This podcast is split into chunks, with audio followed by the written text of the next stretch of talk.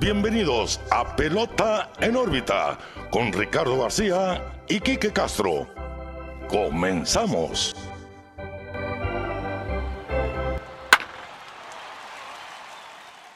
Hola, ¿qué tal amigos? Bienvenidos a un nuevo episodio de Pelota en órbita. Los saluda como siempre Ricardo García, pero no estoy solo, estoy muy bien acompañado como siempre también de su amigo y mi amigo Quique Castro. ¿Qué onda, Quique? ¿Cómo estás? ¿Qué tal, Ricardo? Muy bien, muy feliz. Eh, pelota en órbita número 32. Así es. Eh, ya poco a poco nos vamos acercando a un número más grande de episodios. Pues una semana de béisbol, Ricardo, divertida, como ha sido, yo creo, toda la temporada, con hazañas asombrosas que hemos visto. Pero pues antes de empezar, me gustaría recordarles como todas las semanas, pues que nos sigan en nuestras redes sociales, Pelota en órbita, Facebook, Instagram, Twitter, también en YouTube, donde subimos esta videollamada que tenemos semana tras semana, Ricardo y yo. Eh, Pelota en órbita, ahí para que estén a pendiente de nuestras publicaciones y que participen más que nada, ¿no? En las dinámicas que ponemos una vez a la semana, les damos la opción de elegir el, nombre de, del episodio. Entonces, Pelota en órbita, Facebook, Twitter, Instagram y en YouTube. Así es, ya lo escucharon, estamos en todas partes para que nos sigan, tanto en redes sociales como en plataformas de audio digital, para que pues estén al pendiente, estén al tanto de lo que vamos subiendo, ya sea el podcast o nuestro contenido de redes sociales. Los esperamos a que interactúen con nosotros con mucho gusto. Y bien, la semana pasada platicábamos de historia en Los Ángeles, porque pues Mike Trout llegó a 300 cuadrangulares, Clayton Kershaw llegó a 2.500 ponches. Ahora no fue la excepción, se cumplió historia también en Los Ángeles, Quique, de otra manera, algo que pues llevábamos acerca alrededor de un mes esperando ya. Pero pues un jugador histórico también, yo creo que, por lo menos yo, yo sé que tú también, Quique, pues crecimos, ¿no? Viendo a Albert Pujols, Albert Pujols, eh, pues siendo el mejor pelotero de los 2000, ahora obviamente ya en el ocaso de su carrera, pero sigue acumulando cifras históricas. Y no fue la excepción, Quique, hoy llegó a 660 cuadrangulares y empató a Willie Mays para colocarse en el quinto lugar de todos los tiempos en cuestión de cuadrangulares.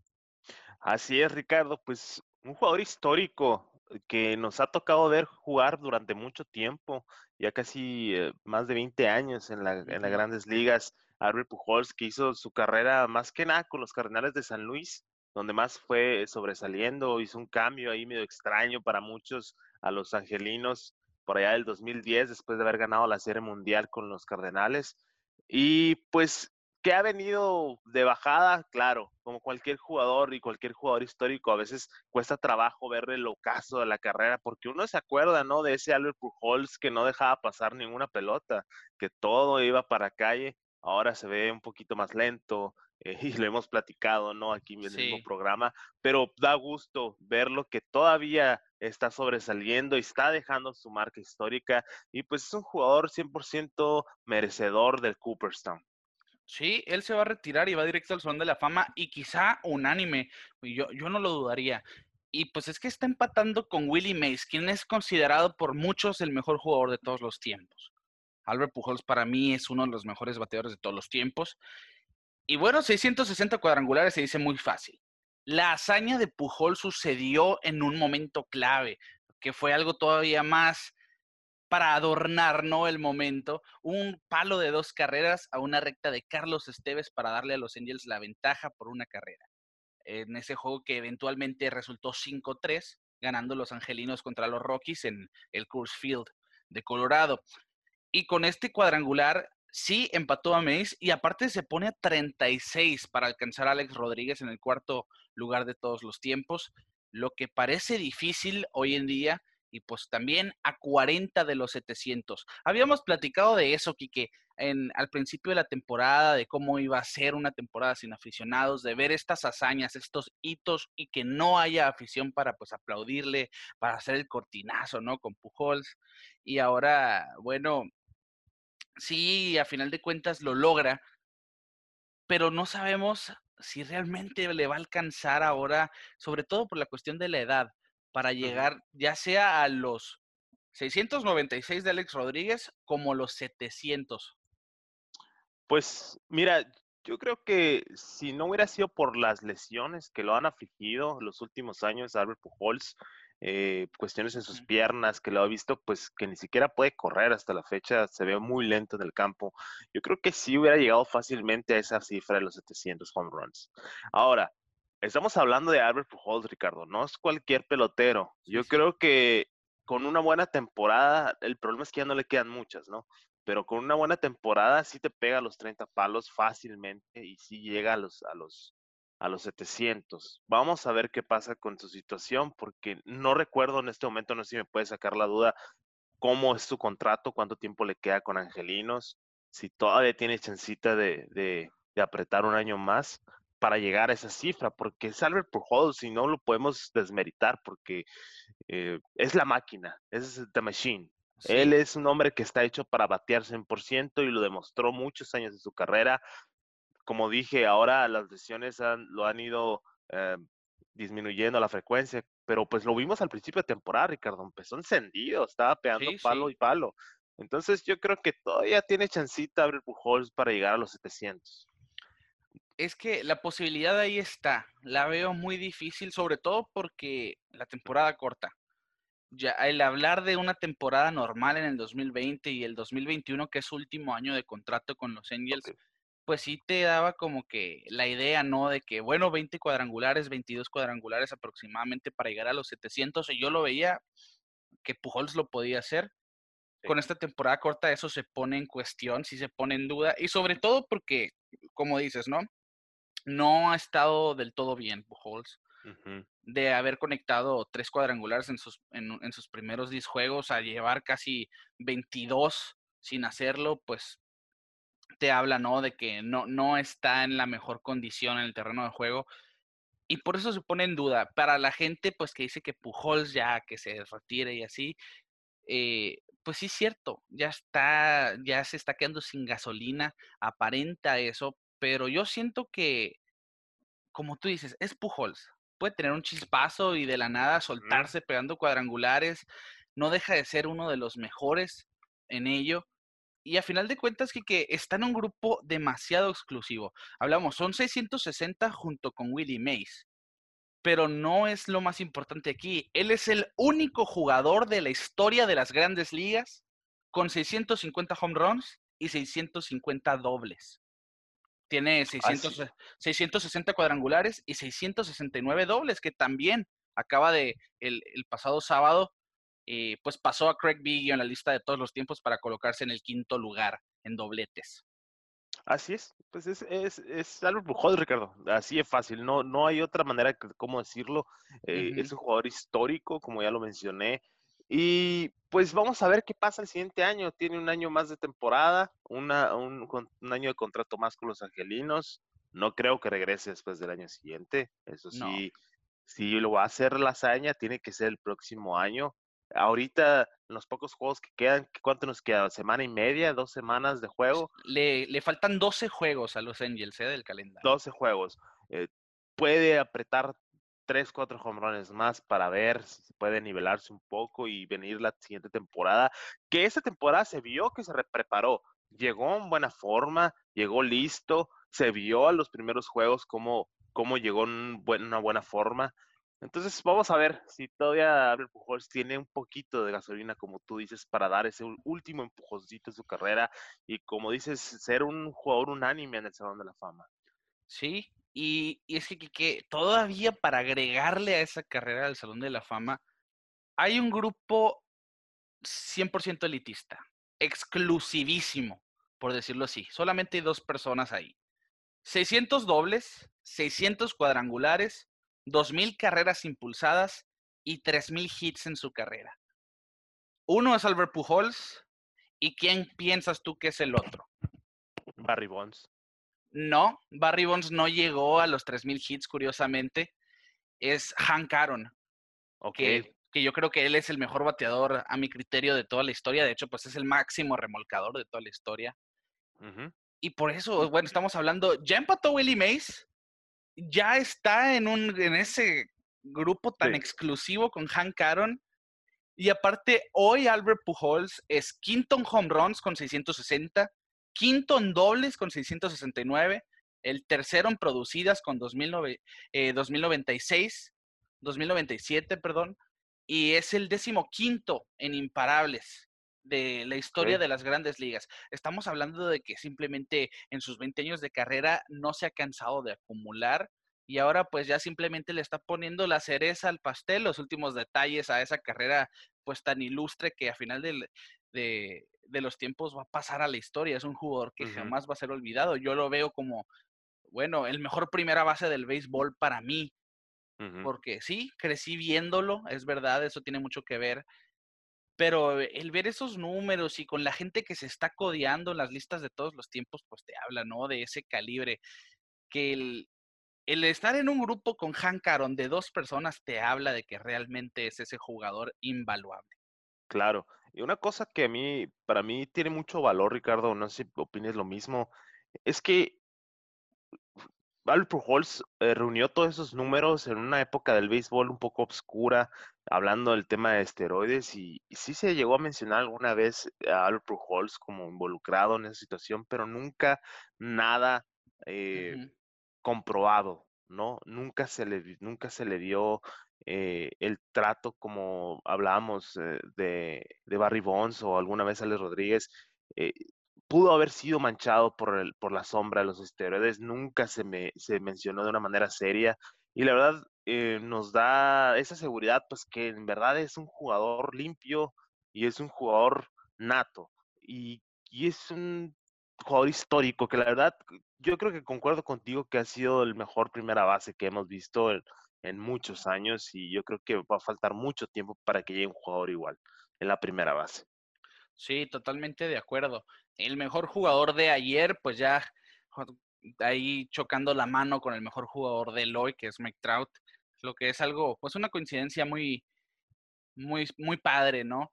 Sí, claro que, que, algo curioso de esta hazaña del cuadrangular 660 de Albert Pujols es que coincide con otras hazañas que ha logrado en el pasado. Siempre que logra un momento histórico, pasa algo más. El 3 de junio del 2017, el día que conectó el cuadrangular 600 de su carrera, siendo el único del club de los 600 en hacerlo con un Grand Slam. Ese mismo día, Edinson Volquez lanzó un sin hit ni carrera contra los Diamondbacks. Como compartiendo el, reflector con Albert Pujols en el mismo día. Un año después, Kike, el 4 de mayo del 2018, conectó el hit 3000 de su carrera en Seattle contra los Marineros. En Monterrey, acá en México, los Dodgers lanzaron un juego sin hit combinado encabezado por Walker Buehler contra los Padres de San Diego. Ahora, el 24 de agosto de este mismo año, pasó a Alex Rodríguez en la lista de todos los tiempos en cuestión de carreras remolcadas para convertirse en el tercer lugar de las grandes ligas. Y un día después, Lucas Yolito lanzó un juego sin hit ni carrera. Ahora que llega a los 660 cuadrangulares, pues surge el evento que le da nombre a este episodio votado por ustedes. Alec Mills lanza un juego sin hit ni carrera una de esas coincidencias, ¿no? De la pelota. Pues es lo bonito del béisbol, Ricardo. Creo que las coincidencias en el béisbol es algo que, que lo hace mágico. Y pues Albert Pujols es un jugador de historia y es perseguido por la historia, al parecer, porque es la magia de su pelota llega a otros lugares y hoy lo vimos, ¿no? En el mismo día que pega este cuadrangular, vamos a Chicago, bueno, a Milwaukee y se tira un sin y carrera que la verdad nadie se esperaba. Así es, sobre todo porque no era un gran nombre, no era una estrella, por lo menos no aún. Y es que Alec Mills, si no habían escuchado ese nombre, pues no es de sorprenderse porque no es un jugador que acapare muchos reflectores. Lanzó un juego sin hit ni carrera contra los Brewers en su propia casa, en el Miller Park. Este juego sin hit ni carrera representó el décimo sexto en la historia de los Chicago Cubs. Y aparte es la primera vez en la historia de la MLB que ambos equipos de Chicago lo hacen en una misma temporada, los White Sox y los Cubs. Una de esas curiosidades que surgen. No hay un juego sin hit ni carrera que aparte de cifras que pasan a la historia traigan algún dato interesante. Este es aquel. Y Quique, es que las nueve entradas en blanco, sin hits, cinco ponches y tres bases por bola, fueron el juego sin hit más reciente desde que lo hiciera Jay Carrieta en 2016, el cual recibió David Ross, que ahora es curiosamente el manager de los Cubs. Sí, Ricardo, y la verdad, em, habla de, lo motivado que está ese equipo de Chicago. Lo pudimos eh, ver eh, en, hace unos días, vimos unas declaraciones de Trevor Bauer que los felicitaba a los Cubs porque decía él, les estaba ganando yo el juego usando palabras limpias y, ellos no paraban de gritar, no paraban de animarse entre ellos, están motivados. Y hablábamos cuando la semana pasada de Yu Darvish, de cómo trae ese peso que se necesita en el picheo. Llega este jugador que la verdad muchos ni conocíamos y yo siendo seguidor de los cachorros de Chicago, su nombre no, no, me, no me timbraba nada. Llega y pega un, tira un, perdón, un sin carrera contra uno de los mayores rivales de la división de los Chicago Cubs en una división que está siendo peleada y un equipo de Milwaukee que pues el miércoles lo vimos, ¿no? Que le metió 19 carreras a los a los Tigres de Detroit. Entonces no es un equipo fácil de dominar. Llega Mills, tira un sin carrera, se festejó y la verdad eh, decíamos que iba a ser difícil imaginarnos estos festejos, ¿no? De los jugadores con sus hazañas. Pero yo siento que, que al final de cuentas sí se siente, ¿no? Sí se siente ese... Ok, no escuchas los gritos y los ánimos de la gente, pero igual sientes la magia, ¿no? Del momento junto con los jugadores.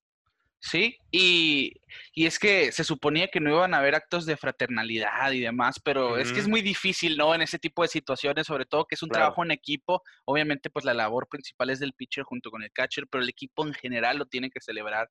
Y ahora sí vimos un poco más de celebración a comparación del de los Chicago White Sox, de Lucas Yolito. Un punto muy interesante que esa comparación, Lucas Yolito es ese pitcher de poder de una recta que ronda cerca de las 100 millas, su último lanzamiento, su picheo 101 a 97, pues es ese pitcher que, que te pasa con la recta, que tiene un slider fuerte y demás en su repertorio. Y Alec Mills es un jugador de fineza, ¿no? En, en un buen día su recta apenas llega a, los a las 90 millas depende mucho de los rompientes, de la locación de sus picheos, algo muy similar a su compañero Kyle Hendricks. Sí, y mira, un, un dato que, me llama mucho la atención también, que Mills no tenía un juego, antes del 2020, no tenía un juego de más de seis entradas. Y esta temporada tiene tenía dos juegos que había llegado hasta la séptima. O sea, no, no había durado mucho en sus, en sus aperturas. Pero ahora llega, y hasta te tira un sin hit ni carrera. Yo creo que es lo que más emociona cuando ves un sin hit de carrera de un jugador que no te esperas, porque quieras o no, por ejemplo, está el caso de Dallas Braden, de los Atléticos de Oakland, que yo creo que lo único que hizo en su carrera fue tirar un juego perfecto. Sí. Y, y está en la cabeza de todos, todo el mundo lo conoce, es un, es un jugador reconocido, ya está en el libro de historia. Entonces yo creo que Mills con esa hazaña yo creo que es suficiente para una carrera, para muchos, ¿no? Y es lo que da gusto de ver estos, estos hazañas de jugadores que no lo esperas, porque Yolito es todo lo contrario. Yolito es un jugador de poder, como tú dices, un pitcher de poder que te domina fácilmente y era de esperarse que tirara un siguiente carrera y próximamente espero y tiene un juego perfecto. Pero un jugador como Mills, y no es por menospreciar a Mills, 100%, ¿no? O sea, tiene sus méritos. sí, a fin de cuentas no fue un jugador que se valoró muy alto, ¿no? Cuando llegó a grandes ligas. Y, y déjame decirte, para allá iba, le diste el clavo, porque uno de los lados bonitos, románticos, sentimentales, como quieran decirle, del béisbol, es que la historia puede llegar de donde sea. Los libros de récords también hacen ese lugar a jugadores que no fueron reclutados por universidades, que los eligieron tarde en un draft, que pasaron por lesiones, que fueron cambiados o que simplemente jamás habían tenido una temporada completa. Y esa precisamente es la historia de Alex Mills, de Alec Mills, perdón. Eh, sí, cierto, a diferencia de Yolito, que fue un prospectazo con los Nationals, prospecto número uno de picheo, de grandes ligas y demás, Alec Mills ni siquiera había sido reclutado por una universidad cuando salió de la preparatoria. Él se fue y se inscribió a la Universidad de Tennessee en Martin y fue y le dijo al entrenador del equipo de béisbol, ¿sabes qué? yo siento que tengo la capacidad para lanzar aquí. Le hicieron el tryout, le dijeron, pues, ¿sabes qué? Sí, bienvenido al staff de picheo de la Universidad de Tennessee en Martin. Y terminó convirtiéndose en el mejor pitcher de su escuela. Después fue seleccionado en la ronda 22 del draft del 2012 por los Royals de Kansas City y fue cambiado en el 2017 a los Chicago Cubs. Se suponía que esta temporada Alec Mills sí llegaba al equipo grande, pero en el bullpen. Pero una, una lesión a principios de la temporada, de hecho en pretemporada de José Quintana, se abrió ese hueco en la rotación, el que ha aprovechado muy bien Alec Mills. Realmente esta temporada ha estado de lujo, salvo de un par de malas salidas. Los números no, no siempre son eh, lo, más real, ¿no? Porque sí ha hecho una buena labor desde que está con los Cubs. El año pasado se ganó un lugar en el bullpen. Y ahora pues terminó sellando esto. Este juego sin hit ni carrera es la primera vez que Alec Mills lanza un juego completo, ya sea en béisbol colegial o en béisbol profesional. Jamás había lanzado las nueve entradas en su carrera. Sí, sí, es, es lo mágico de este tipo de situaciones, porque, eh, reitero, no, no esperar eso de un jugador. Y luego es la historia de ser el underdog, de ser un jugador que no, menospreciado hasta cierto punto, que no dan ni un peso por ti, y que llegues y tires un sin hit ni carrera en la casa de uno de tus mayores rivales de división, en, en una puja por playoffs donde se necesita picheo, yo creo que es de aplaudirse y, y es cuando las historias las historias mágicas del béisbol se dan, ¿no? Eh, puede ser que este sea el punto de quiebre y el punto de flexión para que Emil se convierta en un pitcher, eh, pues de renombre, ¿no? O sea, las posibilidades son infinitas, pueden pasar muchas cosas. igual puede pasar el mismo caso de Dallas Braden de que no vuelva a hacer nada en su carrera y pues es respetable, ¿no? Pero ya tiene su ¿no? Sí, claro, y entonces eh, mm, enhorabuena, la verdad, me da mucho gusto eh, pues que platiquemos de este tipo de historias, ¿no? Porque al final de cuentas ya son parte del libro, del libro de récords en el béisbol. Sí. Ya tiene su nombre por, de por vida ahí en los libros. ¿Y, quién lo diría, no? Que en una temporada como en el 2020 íbamos a tener no uno, sino dos juegos sin hit ni carrera. Y los dos equipos de Chicago, eso es lo que me parece a mí más que impresionante, me parece fabuloso. Y es que fue un, juego no de muchos ponches. A lo que decía en la rueda de prensa Alec Mills, que platicaba con Víctor Caratini, que no sentía que su recta estaba del todo bien cuando estaban calentando previo al juego, que si le parecía si trabajaron un poco más con su curva, una curva que ronda en las 66 millas, tiene una curva muy lenta Alec Mills. Y le funcionó. Normalmente en la temporada había lanzado el 13% de sus lanzamientos en curva, hoy lanzó más del 20% y los, los Brewers de Milwaukee no supieron cómo resolver esa ecuación, no pudieron hacer nada con ese tipo de picheos y al final de cuentas, mira, 27 outs sin permitir carreras, sin permitir imparable, buena la hazaña. Y otra hazaña que, que, cumplen los Chicago Cubs aquí es que se convirtieron en la única franquicia de la historia en ganar múltiples juegos sin hit ni carrera por 12 carreras. La última vez que lo hicieron fue en el juego sin hit de Jay Carrieta del 2016, del 21 de abril, donde habían ganado 16 carreras a cero. Hoy ganaron 10, 12 eh, carreras a cero contra Milwaukee, así que ahí está uno de los datos para pantallar al suegro de esta edición. Y es que, mira, el béisbol, el deporte en general no es nomás para el que tiene harto talento, también es para el que trabaja y se esfuerza. Aquí Alec claro. es esa gran muestra de dedicación. Claro, es la combinación, de la tormenta perfecta, Ricardo. Tener suerte, estar preparado, estar listo para ese llamado, porque no todos están listos para el llamado de grandes ligas y menos para un llamado a la historia. La verdad, lo aplaudo mucho, Mills, enhorabuena. Y pues, qué buen béisbol se está viendo en Chicago de los dos lados de la ciudad. Totalmente. Ambos, ambos equipos, pues, tienen la división. Técnicamente los Cubs no han visto competencia por el primer lugar, le sacan cuatro juegos a San Luis, pero no veo yo manera que los alcancen. Y los Chicago White Sox, pues en ese peleado centro de la americana, a un juego de ventaja de los Twins de Minnesota, Cleveland empieza a separarse ahí en el standing a cuatro juegos y medio. Los White Sox están en la pelea más cerrada aún, pero sin duda los dos equipos van a llegar a playoff. Y que hablando de playoff, va a haber un formato totalmente nuevo, nunca antes visto, porque sí, ya lo hemos mencionado a lo largo de los episodios, tenemos postemporada extendida en vez de, pasar el, cada primer lugar y dos divisiones y dos comodines, perdón, van a pasar los dos primeros lugares y dos comodines técnicamente, pero en un formato nuevo, no divisional. Va a ser por récords técnicamente. Y para ello no se van a utilizar las sedes de los equipos que pasen.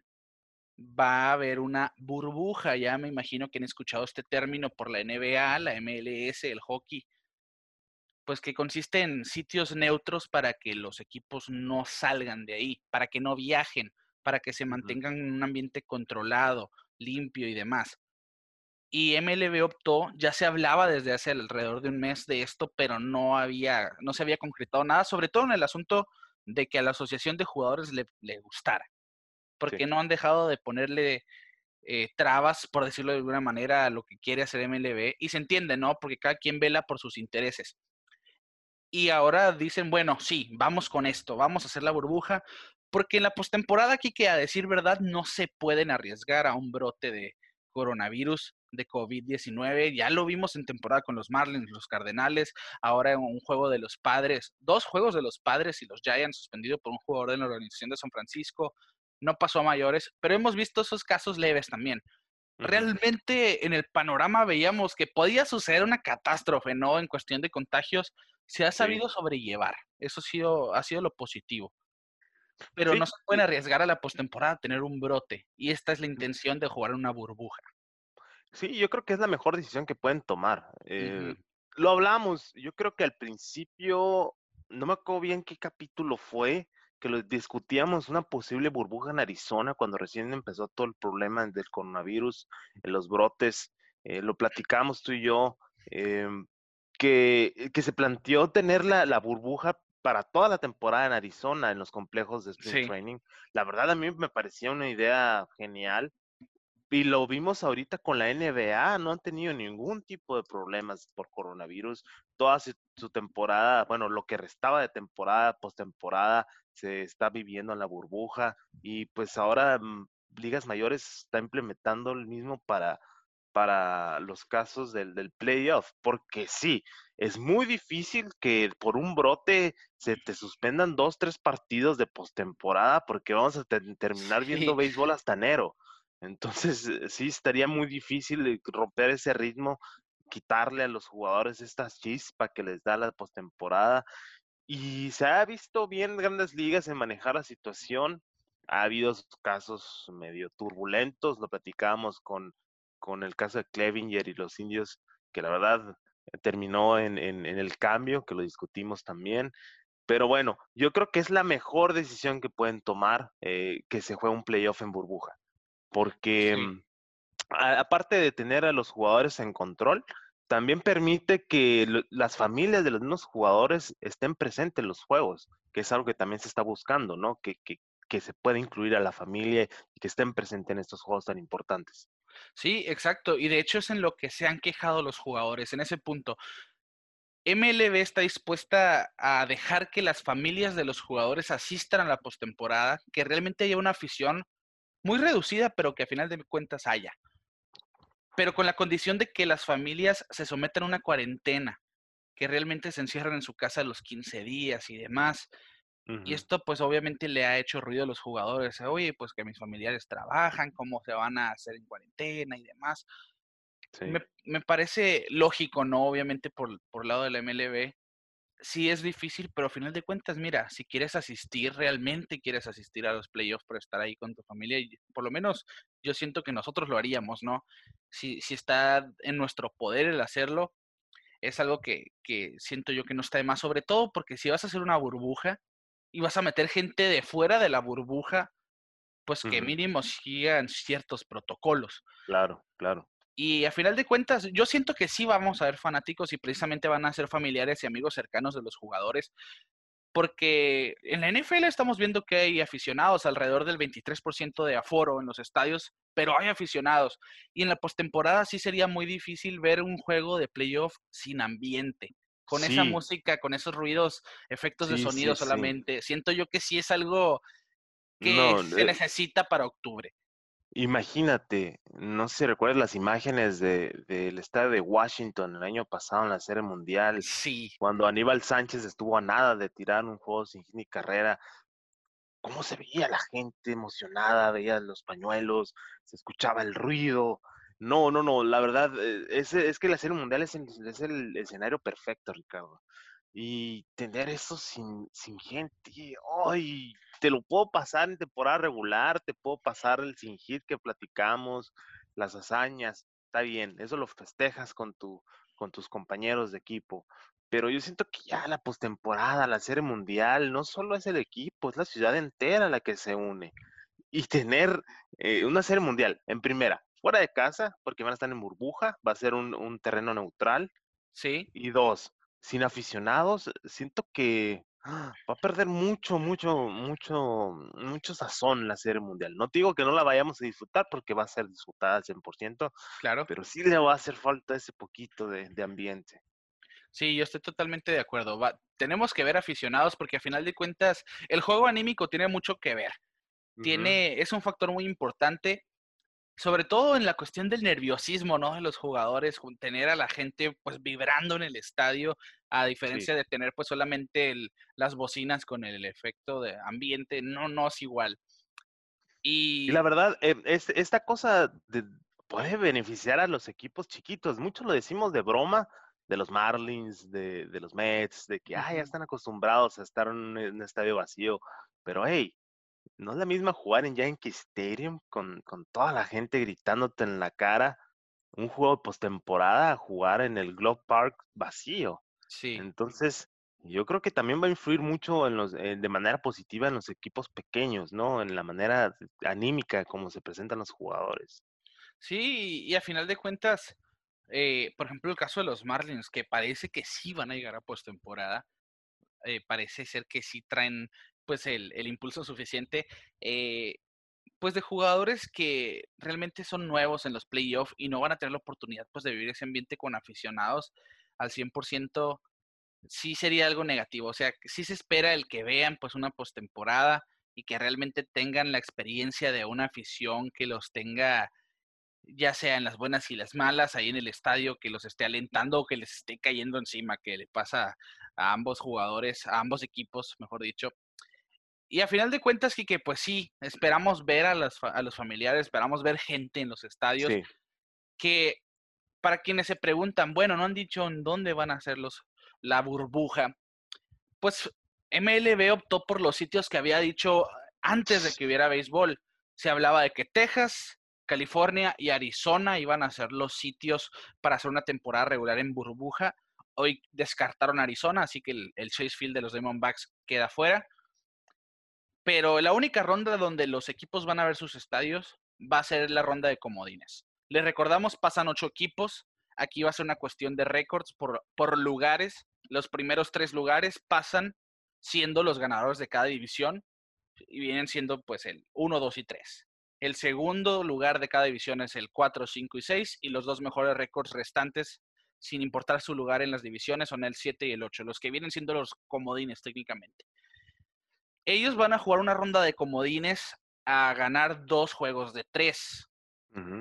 Y los cuatro mejores récords en esta ronda de comodines van a tener la localía en los tres juegos de la serie. Así que no va a ser uno, uno y uno, no, olvídense de eso, van a ser, si los, los White Sox, que hoy por hoy tienen el mejor récord de la Liga Americana, estarían recibiendo a los indios de Cleveland técnicamente si, se, si pasaran a los playoffs. Eh, los tres juegos. Y así, así va a ser la ronda de comodines, dos de tres. Es un formato quizá algo, pues, eh, poco, eh, ¿cómo decirlo? Es, es, un poco contraproducente, pues, pensar que el mejor récord de la Liga Americana o el caso de los Dodgers de la Liga Nacional pues tengan que jugar una serie de, dos a tres juegos en la primera etapa, pero esto es por el 2020, les recordamos, no es algo que viene para quedarse, así va a ser en este 2020. Esperemos, esperemos, que sea nomás esta temporada, porque Manfred ya sabemos que le gusta implementar sus ideas extrañas. No, no, yo sí dudo, eh, que venga otra temporada. De hecho, esto los jugadores dijeron accedemos, pero si es nomás en esta temporada, porque es una temporada corta y es una manera, pues, de que darle más juego, ¿no? A los equipos. Y a final de cuentas, así va a ser. Los cuatro mejores récords de la ronda de comodines van a ser el equipo de casa en los tres juegos. Ya después se implementan los sitios neutrales o neutros. En la serie divisional de la Liga Nacional, el Globe Life Field de los Rangers de Texas y el Minute Maid Park de los Astros de Houston van a ser los equipos que hospeden la serie divisional de la Liga Nacional. Y en la Liga Americana, la serie divisional se va a hospedar en el Petco Park de los Padres de San Diego y en el Dodger Stadium de Los Ángeles. Si les hace ruido esto, bueno, los estadios de Liga Nacional van a hospedar a la Americana y los estadios de Liga Americana, los de la Nacional. Ahí va por qué. Todo tiene una explicación. MLB, al, al decir que van a haber sitios neutros, pues opta por hacer esto del cambio de ligas para que los equipos no tengan la posibilidad de una ventaja de localía. Los Dodgers es un hecho que pasan, ¿no? Es un, yo creo que es el equipo que es imposible que ya no pase la postemporada. Pues la serie divisional de la Liga Nacional si fueran Dodger Stadium, los Dodgers tendrían la posibilidad de jugar ahí. Y esto es lo que está evitando grandes ligas al hacer que pues, sean en ligas contrarias. Sí, sí, la verdad, estuvo muy bien pensado. Se nota que se sentaron a analizar toda la situación. Yo creo que eh, la Asociación de Jugadores ha estado trabajando día y noche toda la temporada para estar solucionando todos los problemas que se han generado por los problemas de COVID. Y estuvo muy bueno el arreglo que llegaron, la verdad me gusta la idea, eso de cambiar las ligas, porque sí hubo mucha confusión, ¿no? Mucha gente preguntaba, oye, que está mal, ¿cómo va a estar la Liga Nacional en la Liga Americana y la Americana Nacional? Pero no, o sea, la verdad sí tiene mucho sentido que se haga ese cambio, que en verdad no se sientan en casa y pues a ver qué es lo que sucede, Ricardo, va a estar muy emocionante el playoffs. Sí, totalmente. Y esto es en la serie divisional no sé qué habrán hecho los Rangers de Texas, pero tienen estadio nuevo y quieren que se use sí o sí en esto. Sí o sí. Porque se usa en la ronda divisional y después en la serie de campeonato de la Liga Nacional. Eh, la casa de los Rangers de Texas va a hospedar a los dos equipos que se jueguen el, el banderín de la Liga Nacional. Y por el otro lado, la Liga Americana estaría jugando su campeonato en el Petco Park de los Padres de San Diego. Son dos escenarios, a mí me encanta el Petco Park, la casa de Texas también está Está muy bien hecho ese estadio, eh, la nueva casa de los Rangers. Y a decir verdad, son escenarios que, obviamente, si pensamos en el cuento de hadas, ¿no? En estos playoffs, pues a mí me gustaría ver un Yankee Stadium, un Fenway Park, la Casa de los Gigantes y demás, pero están pensando en lugares estratégicos, ¿no? En cuestión de prevención y demás. Así que a final de cuentas las series de campeonato serán en Texas y en San Diego. Y les digo, los, los Rangers de Texas no sé qué hicieron, pero van a hospedar la Serie Mundial este año. Pues es que es el, es el, es el estadio nuevo, Ricardo, y por ende ha de ser el, estadio más moderno, queremos pensar, la verdad no lo conozco. Pero pues yo me voy por esa idea, ¿no? Por ser el estadio nuevo de la liga. Eh, obviamente Texas no va a estar en la temporada, o al menos no parece.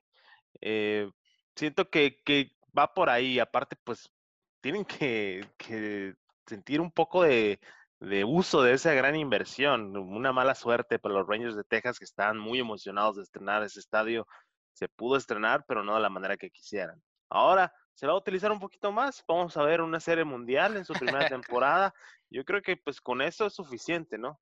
Sí, a fin de cuentas los Rangers van a poder decir que hospedan una serie mundial por primera vez desde el 2011, ¿no? Aunque ellos no estén en ella porque pues, hoy están en el sótano del oeste de la americana. Así que el trofeo del comisionado se va a entregar en el Glove Life Field de los Rangers de Texas. Obviamente es un evento totalmente esperado. Vamos a ver cómo sale. Es un estadio que tiene techo retráctil, así que no van a haber juegos que se suspendan por lluvia y demás. Realmente está muy bien pensada la situación en esto, en estas cuestiones. Vamos a ver cómo resulta la burbuja. Yo sí, la verdad, no creo que veamos algún rebrote de COVID, algún contagio, porque esta es la idea de, de hacer playoffs en sitios neutros, algo controlado. Y a final de cuentas estamos a dos semanas, ¿no? De que ya arranque la postemporada. Vamos a ver cómo resulta tanto la ronda de comodines a, a ganar dos de tres juegos, la serie divisional. Va a ser un mes de octubre bastante emocionante, no lo podemos dejar de esperar. Se espera en una temporada común, bueno, ahora en una temporada típica se espera, yo siento que de una manera diferente. No voy a decir que más, pero se espera diferente. Sí, claro, claro. Y va a estar divertido, Ricardo. Vas a ver que vamos a ver una gran sorpresa esta postemporada. Sí, pues a, la hora de la hora, el standing de los playoffs está así. En la Liga Americana, pues les decía, los Chicago White Sox tienen el primer lugar, los Rays de Tampa tienen el segundo puesto y los Atléticos tienen el tercero y después están los Minnesota Twins en el cuarto. En la ronda de comodines, esos cuatro equipos serían en casa. Los Toronto Blue Jays en quinto, los Astros en sexto, los Yankees en séptimo y los Indios de Cleveland en octavo pero están ahí todavía en la mezcla los marineros de Seattle y los Tigres de Detroit junto con los Orioles de Baltimore buscando un milagro para ver si pueden bajar a, ya sea a los Yankees, a los Indios o a los Astros de ese juego eh, para los comodines. Y en la Liga Nacional, pues no es de sorprenderse que los Dodgers, los Bravos y los Cubs tienen la primera eh, posición de sus divisiones. Obviamente, pues son los primeros tres lugares de la, de la liga y el 4, 5 y 6 pertenece a los segundos lugares, el caso de los Padres, los Marlins y los Cardenales. Y los Phillies se metieron a la conversación y los Gigantes de San Francisco, esa es la gran sorpresa, lo decíamos en el episodio anterior. Tienen récord negativo, pero eso no importa porque, mira, les ha bastado para estar ahora con esta postemporada extendida en esta mezcla, en esta conversación. Los Rockies de Colorado ahí les están tocando los talones, pero no veo yo manera a decir verdad de que los Rockies hagan la postemporada con ese picheo. Y los gigantes, mira, a final de cuentas, haciendo la sorpresa. Vamos a ver a dos equipos del este y dos equipos de la división oeste pasando la postemporada. Los gigantes y los Marlins. ¿Quién lo diría, Quique? Sí, no, pues, es lo mágico de esta temporada corta y del playoff extendido que nos va a permitir ver a esos equipos en la postemporada. Yo creo que lo que me, me, emociona más a mí ver es a los Marlins en postemporada. Independientemente del papel que tengan, con el hecho de que estén en postemporada, yo me doy por bien servido. ¿Por qué? Porque es un equipo que, como ha batallado Ricardo, lo vimos, eh, pues la situación de, de José Fernández, cómo se deshizo ese equipo, que ahora todas esas piezas son superestrellas en otros equipos. Eh, el caso de Yelich, que pasó desde los Marlins a los Brewers y ahora es el MVP en los Brewers. Yo creo que ver a, la directiva encabezada por Derek Jeter, pues que los trabajos que han hecho tengan un poquito de frutos. Lo estamos viendo ahorita con Sixto Sánchez, que yo creo que se está convirtiendo en uno de los mejores pitchers de la liga. Me gustaría verlo en postemporada y la verdad nos va a dar chance esta temporada corta de tenerlo. Otra cosa, Ricardo, yo creo, si el año pasado yo te hubiera dicho, los Chicago White Sox van a tener el mejor récord de la liga americana, ¿qué me hubieras contestado? No, que no puede ser. Obviamente no. Eh, es algo que en el 2019 parecía poco probable. Se veía un futuro muy bueno para los White Sox, pero no de este calibre. A decir verdad, no se esperaba lo que están haciendo, sobre todo porque sus pitchers están, lanzando bien y tienen probablemente la mejor ofensiva. Eloy Jiménez haciendo lo que se esperaba de Eloy Jiménez, eh, Luis Robert siendo el fuerte candidato novato del año, Tim Anderson buscando ser el campeón de bateo por año consecutivo, José Abreu con esa campaña de MVP. A decir verdad, eh, es un equipo que va a ser el rival a vencer en la americana. Yo sí lo veo. Sobre todo porque veíamos a los Atléticos de Oakland, que como ese rival a vencer.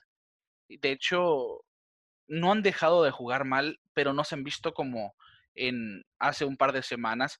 Ahora la baja de Matt Chapman, que se va a perder toda la eh, temporada por una cirugía de cadera, obviamente pues es un golpe crítico para ese lineup de Oakland. Y yo sí siento que los White Sox es ese rival de la liga americana. Yo veo la final de la americana entre Tampa Bay y los Chicago White Sox. Totalmente sorprendente, Ricardo. Nosotros dijimos que al principio de temporada que iban a ser los Yankees. Pero yo creo que la liga americana se ha barajeado de una manera sorprendente.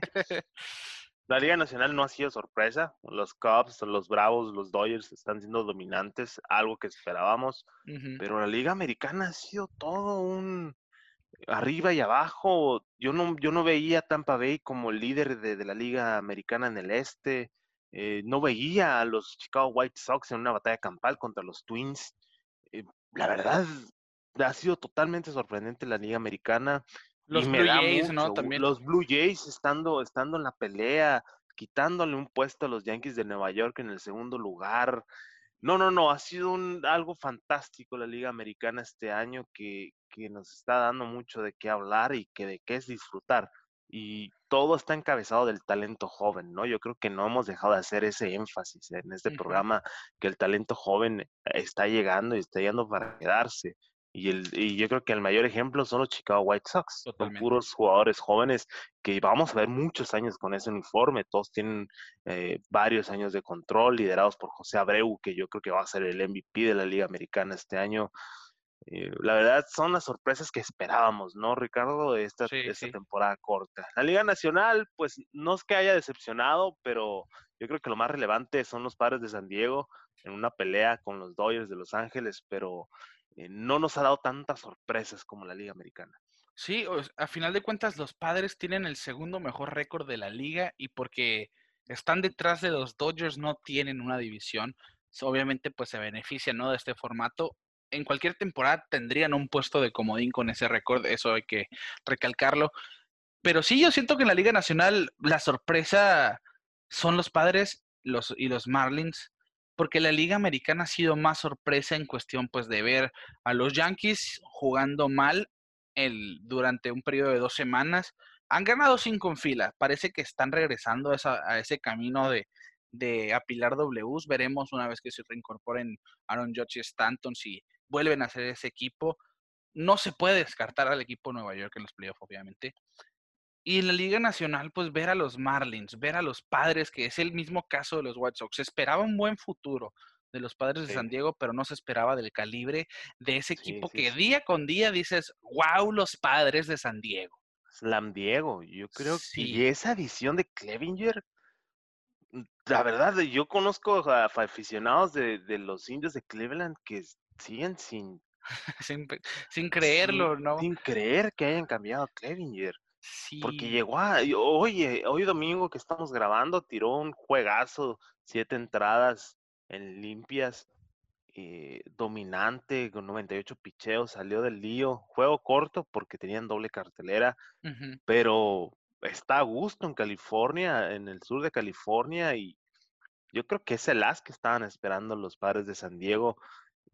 Y, pues llegó en, un momento clave, ¿no, Ricardo? Porque están con todos los padres y abusados los Dodgers porque se van a encontrar en la postemporada y siento que, que va a estar muy bueno ese tiro hoy por hoy los Dodgers estarían jugando la ronda como bien contra los gigantes, pero no se descarta, ¿no? Ese duelo a mí me encantaría ver en los playoffs padres contra sí, Dodgers.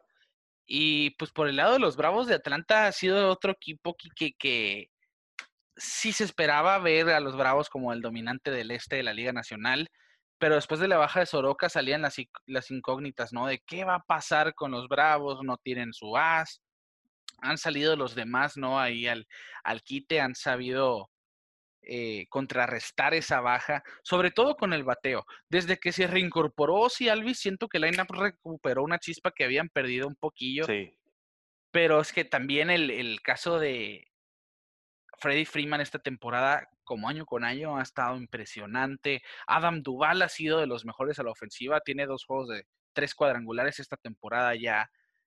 Y ahora ver ya a Dansby Swanson bateando bastante bien, ver también a Ozzy Alvis saliendo de la lesión, Ronald Acuña que había empezado muy lento, se soltó pegando cuadrangulares, Marcelo Zuna que ha sido yo creo el, mejor respaldo de Freddy Freeman esta temporada, 14 cuadrangulares y 43 remolcadas batiendo de 318, uno de esos ex Marlins que mencionabas, Quique. Simplemente no, no le veo un rival a los Bravos de Atlanta en el este, así como para que ya les quite el primer lugar, lo veo técnicamente imposible, porque Miami, si bien está tres juegos y medio, no es ese equipo que le pueda quitar pues el, el, puesto divisional. Y menos después de haber visto cómo perdieron 29 carreras a 9 el, en la semana. Que se quedaron los Bravos a una carrera del récord, ¿no? Que tienen los Rangers de Texas cuando anotaron 30 contra Baltimore en el 2007. Sí, sí se ve a Atlanta como esa potencia. Decíamos, no está Soroka, pero llegó Ian Anderson, uno de los novatos más esperados de este equipo, y lo ha hecho muy bien desde que llegó realmente se ha fajado en el montículo también Max Fried, que yo creo que ha sido eh, desde el año pasado un pitcher eh, infravalorado. Y en la rotación en sí, yo creo que Fried ha sido del que se están apoyando. Ian Anderson como novato tiene efectividad de 1.64 y ha ganado tres de sus cuatro aperturas. No ha perdido aún. Y el bullpen de Atlanta es lo que los tiene donde los tiene, porque rotación sí está incógnita. Adquirieron a Tommy Milone de los Orioles de Baltimore ya ni siquiera lo tienen en su cuadro, ya no lo tienen en su staff de picheo. Ya, a decir verdad, han sabido contrarrestar los daños. Y es por eso que los Bravos están donde están. Es un equipazo, al final de cuentas. Sí, sí, claro, claro. Y, la diferencia que con los Marlins es que son jugadores que jamás se esperaba uno ver en la postemporada, que estén jugando como están jugando, porque sí uno pensaba de los Marlins como un equipo malo, hay que decirlo así. Sí, sí, y ha sido así muchos años, Ricardo. Sí. Está en una eterna reconstrucción. Y, y la verdad, ese equipo, ah, porque en lo personal a mí me dolió mucho la pérdida de José Fernández, porque era un jugador que lo veías y disfrutaba el juego, era eléctrico, veías cómo, cómo se divertía, no tenía miedo de retar a los otros jugadores, se metió en muchos problemas, algunas veces lo vimos cuando pregó su primer cuadrangular contra los Bravos y la pérdida de ese jugador se hizo que se desmoronara otra vez esa franquicia. Hicieron renovaciones, eh, cambiaron a todos, cambió la misma directiva. Imagínate, eh, tenían el, el, mejor outfield del béisbol con Yelich, Stanton y Osuna, y los cambiaron a los tres adquirieron a Louis Brinson de Milwaukee en el cambio por Yelich, que ha resultado un desastre. Brinson ha sido de los peores jugadores en grandes ligas. Pero han recibido también buenos jugadores que ya están empezando ¿no? a, a brillar. Estamos viendo el caso de Sixto Sánchez. Qué jugador tan emocionante, tan electrizante sobre la loma. Y, y hemos ya viste tú la comparación con Pedro Martínez en, el, en su wind up, la patada, como le da la vuelta a la pierna. Es, idéntico. Y es, de hecho, Sixto Sánchez tiene tatuado el 45 de Pedro Martínez en su cuello porque lo, lo idolatra. Y no es para menos, ¿eh? En 32 entradas, Sixto Sánchez en sus primeras cinco salidas tiene una efectividad de 1.69 y ha punchado 29. Sinkers de 101 millas aproximadamente, para que se den una idea, este pitcher que realmente va a ser una superestrella del béisbol de las grandes ligas. Y yo lo quiero ver en playoff. Yo realmente lo quiero ver en playoff. Esa rotación joven de Sandy Alcántara junto con eh, Sixto Sánchez. Ahora debutó también Braxton Garrett, este zurdo que tiene muy, buena, eh, muy buen repertorio a decir verdad, junto con Pablo López y también veíamos a José Ureña, no, mm, sobre papel no parece la mejor rotación, pero va a ser una de las mejores rotaciones en el futuro. Claro, claro, claro. Y lo emocionante es que entran a la postemporada y no sabemos qué esperar, pues. Exactamente. No, no tienen ese nombre que, que, no tienen ese nombre que pesa, no tienen ese caballo, pues, como diríamos por acá no tienen a ese jugador que dices, él va a llevar a los Marlins. No, no. El que está poniendo ahorita en, esa posición es Sixto Sánchez, pero no siempre es suficiente. Un jugador no, puede llevar una franquicia completa, pero este tipo de situaciones hacen que los jugadores normales, entre comillas, peguen ese puntazo y se vuelven superestrellas. Entonces, hay que estar pendiente de los Marlins, porque si pasan a playoffs, hey, tú mismo sabes, Ricardo, los Marlins tienen juego, eh, tienen eh, récord perfecto de uno y uno en serie, de dos, perdón, de dos y dos en series mundiales. En sus únicas dos apariciones en playoff han ganado la serie mundial. Entonces, vamos a ver qué pasa si la magia esa de Miami puede volver a surgir. Esa fuera la historia perfecta, ¿no? Para una temporada típica. Ver un equipo sí, sí, sí que no parecía ni siquiera brillar tantito en, el, en una temporada del 2020, pues llevárselo todo. Y es que, bueno, los vimos haciendo cambios, adquirieron a Starling Marte, se fue Jonathan Villar, pero pues adquirieron a Starling Marte, que yo pienso que es una pieza muy importante en ese equipo, que pues aprovechando el ímpetu, ¿no? De sí podemos ganar. Y tenían contrataciones como Jesús Aguilar, vimos a Corey Dickerson, también el equipo está Matt Joyce, está igual Garrett Cooper, Brian Anderson, que fue de sus mejores jugadores el año pasado. O sea, realmente no es un equipo tan malo. Estaban en desarrollo todavía, siguen en desarrollo. Yo no pienso que sea un equipo realmente que, que pues un contendiente serie mundial, yo lo pienso como un en un millón, pero al final de cuentas ese uno puede ganar muchas veces. Así que ah, se esperan grandes cosas de los Marlins en este panorama de la postemporada. Hay que esperar lo mejor. Siempre que hay que esperar lo inesperado al final de cuentas. Así es. Así en el béisbol de grandes ligas siempre es así. Y Kike, bueno, ahora en los datos para cortos ya para cerrar este episodio, vimos que los Tampa Bay Rays enviaron puro zurdo contra un lanzador derecho y es la primera vez que esto ocurre desde 1901. Lo hicieron contra los Medias Rojas. Ganaron el juego, obviamente, y ganaron por mucho.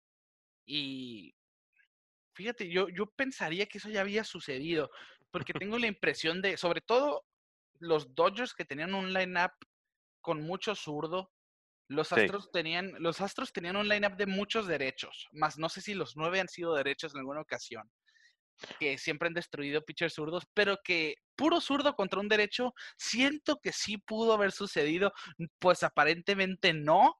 Ya le dio la cifra, es la primera vez que sucede desde 1901, o sea, la era moderna, que se empezó a registrar todo lo que sucede. Y bueno, o sea, uno de esos, una de esas primeras veces que uno dice, wow, no había pasado esto ya. Pues que, pues ya lo hemos platicado, lo dijimos el, el episodio anterior, Kevin Cash le gusta hacer ese tipo de experimentos. Sí. Eh, él fue el, primero en utilizar el opener, que ahora ya es una práctica 100% común. De hecho, hoy lo vimos en el encuentro de los Dodgers de Los Ángeles, que Graterol, ese pitcher que tira lumbre, que es, pues, de relevista, hoy abrió el, el juego tirando una entrada y eso se lo debemos a Kevin Cash. Y ahora se viene con una hazaña nueva. Yo creo que algo hay en Tampa Bay que, que hace que los managers tengan estas ideas medio locochonas, ¿no? Lo hablamos también con Madon, que es un especialista en hacer este tipo de lineups situacionales extraños, poniendo a su cuarto bat de primero o cositas así. El Joe Maddon fue el que empezó a experimentar con, las con los posicionamientos especiales, ¿no? Las formaciones especiales y ahora también los lineups de ver a Anthony Rizzo en alguna ocasión de primer bat. Sí parece que el que va llegando a Tampa Bay le da por innovar. Sí, es Pero pues es algo que nos gusta, ¿no? Nos gusta ver ese tipo de cosas. Y pues ya lo vimos, otro, otro dato histórico, ¿no? Que nos ha tocado ver en esta temporada corta. Sí, y otro dato histórico, pues cuando uno habla de la temporada desastrosa de los Mediarrojas de Boston, siempre en cualquier equipo cuando hay un año malo hay algún punto positivo, pues ese punto positivo, aparte yo siento de que Alex Verdugo realmente juega muy bien, que ha sido pues el, la pieza central en el cambio a para Boston, el caso de Bobby Dolbach, que era un prospecto que se esperaba mucho en grandes ligas porque es un bateador de mucho poder, ya lo demostró. Lleva ya seis cuadrangulares desde que subió, no tiene ni siquiera dos semanas en grandes ligas. Y ahora, pues se convirtió en el tercero en tener cuatro juegos seguidos conectando cuadrangular desde 1900, o sea, desde la era moderna. Los otros dos son Greg Nettles en 1968 y el parador en corto de los Rockies de Colorado, Trevor Story, que lo hizo en 2016. Así que los Medias Rojas ya tienen un, un, reflejo de lo que va a ser su futuro, ¿no? Con claro. Claro. Sí, ahorita los, los fanáticos de Medias Rojas pues están sufriéndola después de haber ganado esa tremenda serie mundial 2018, siendo el mejor, el mejor equipo en la liga, arrasando con todos los eh, opositores. Pero yo creo que el futuro se ve muy brillante, Ricardo. Allá en Boston, en Dalbeck da esa chispita que muchos creen que estaba perdida con el, con el cambio a Mookie Betts. Siento que Alex Verdugo es un jugador que va a aportar mucho y se va a quedar en esa, en esa, en esa organización por muchos años a venir. Y pues la base siempre sigue siendo sólida. Dever, Sander, eh, Cristian Vázquez, David Martínez, que se rumora que no va a salir su contrato.